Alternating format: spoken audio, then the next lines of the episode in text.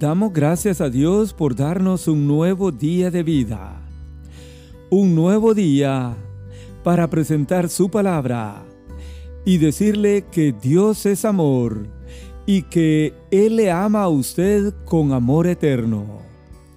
Llegó el día del amor, que debiera ser todos los días y nadie mejor que el Señor para hablarnos del amor, que no es un mero sentimiento, sino la buena acción hacia el prójimo. En 1 Corintios 13 encontramos un poema del amor.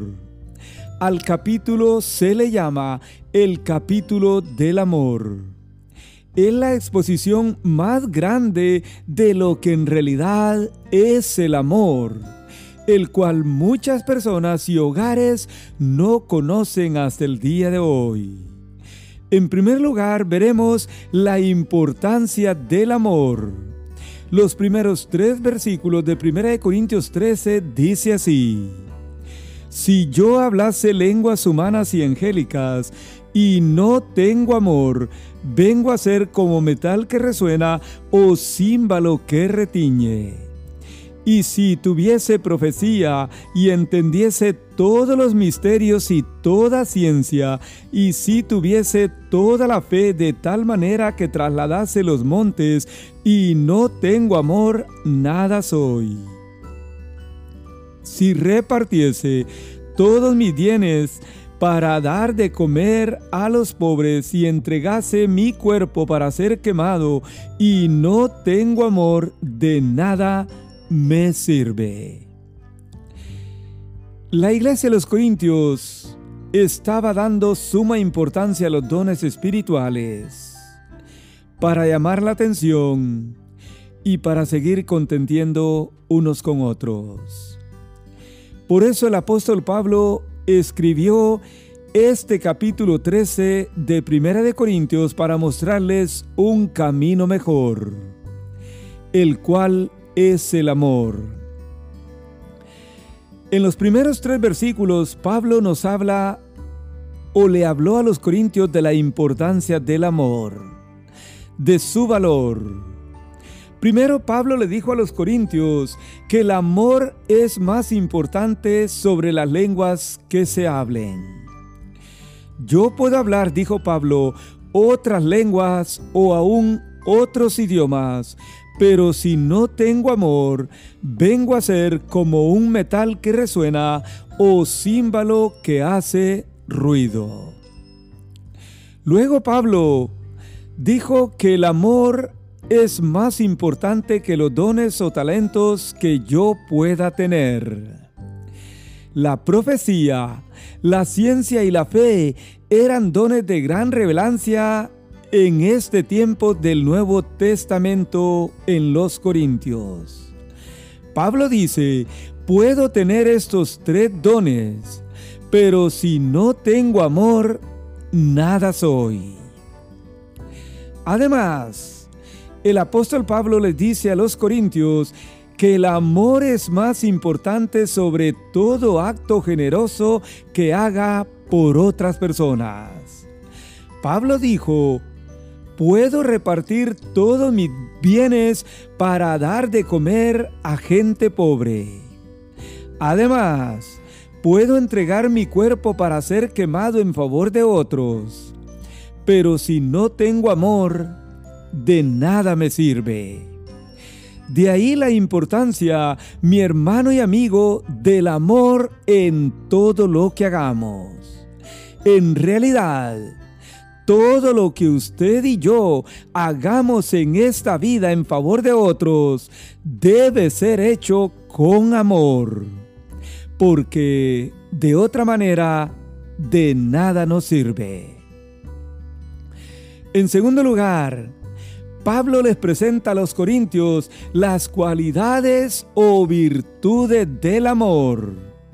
En 1 Corintios 13, versículos 4 al 7, dice así, El amor es sufrido, es benigno, el amor no tiene envidia, el amor no es jactancioso, no se envanece, no hace nada indebido, no busca lo suyo, no se irrita. El amor no guarda rencor, no se goza de la injusticia, mas se goza de la verdad. El amor todo lo sufre, todo lo cree, todo lo espera, todo lo soporta. Dios es amor y al manifestar nosotros amor, lo haremos con acciones concretas. Aquí vemos la definición bíblica de lo que es el amor. Pablo describe la grandeza del amor, su naturaleza y las cualidades o virtudes del verdadero amor que debe haber en su vida y en mi vida.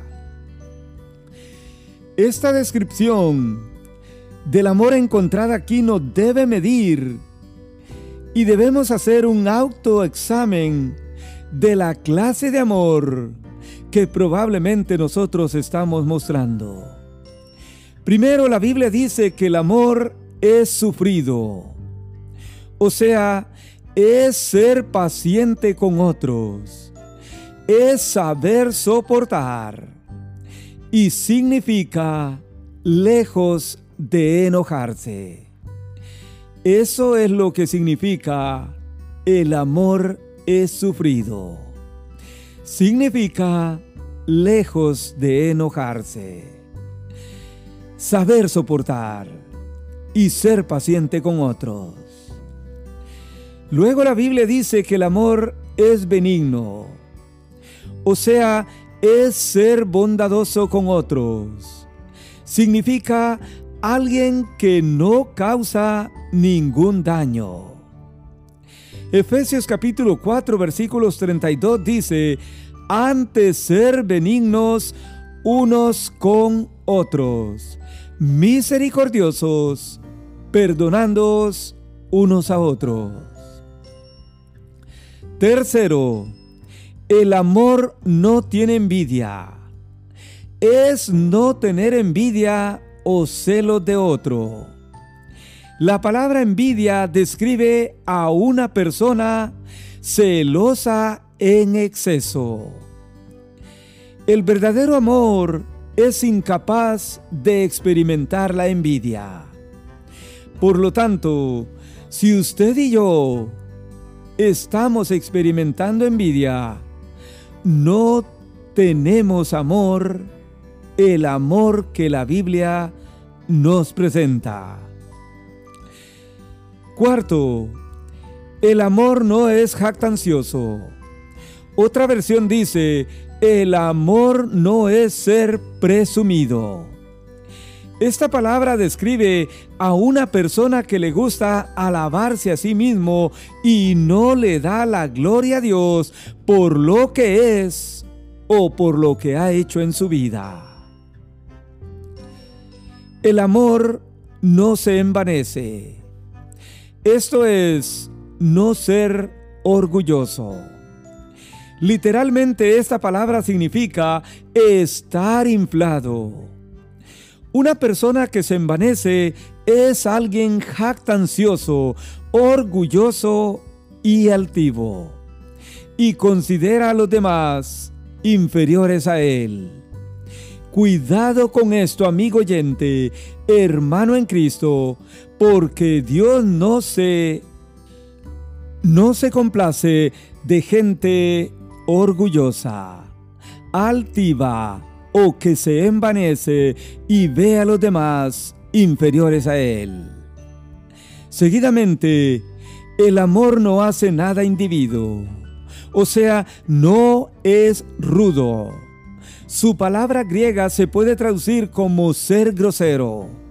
Así era Nabal, el esposo de Abigail, de quien la Biblia dice que era un hombre duro y de malas obras. El amor, pues, no hace nada indebido. Seguidamente, el amor no busca lo suyo. A esto se le llama ser egoísta. Pero el verdadero amor no es egoísta. Luego la Biblia dice que el amor no se irrita. O sea, no se enoja fácilmente. Describe a alguien propenso a la ira. Y usted y yo tenemos que tener cuidado con esto, porque a cuántas personas el amor les irrita de manera tan fácil o se enojan de manera fácil. Y esto no puede ser. Luego la Biblia dice que el amor no guarda rencor. La palabra griega para rencor sugiere la idea de contabilizar algo en inventario. Y es la acción de guardar un registro de todos los agravios que usted o yo hayamos recibido. No podemos vivir así porque esto se convierte en raíces de amargura en el corazón. Amigo oyente, hermano en Cristo, el amor no guarda rencor. Y usted y yo no podemos vivir haciendo un registro de todos los agravios que alguien nos haya hecho aquí en la vida, porque eso es guardar rencor. Luego la Biblia dice que el amor no se goza de la injusticia, mas se goza de la verdad. No se deleita en la, en la maldad. En otras palabras, el que tiene verdadero amor no se alegra por el mal de otra persona. Cuidado con esto, mi hermano en el Señor no nos podemos alegrar por el mal que a otra persona le está pasando. Por último, el versículo 7 dice que el amor todo lo sufre, todo lo cree, todo lo espera y todo lo soporta. Permanece firme durante el sufrimiento.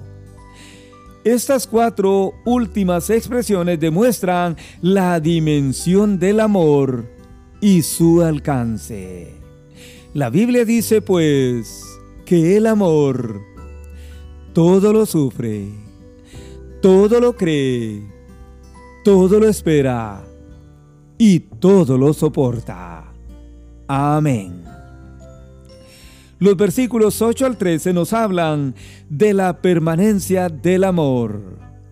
Dice la Biblia de esta manera, el amor nunca deja de ser, pero las profecías se acabarán y cesarán las lenguas y la ciencia acabará. Versículo 13 dice, y ahora permanecen la fe, la esperanza y el amor. Estos tres, pero el mayor de ellos es el amor. El amor nunca deja de ser, amigo oyente. Siempre permanecerá, porque el amor es de Dios. El amor es mayor que la fe, que la esperanza y todo lo que aquí encontramos.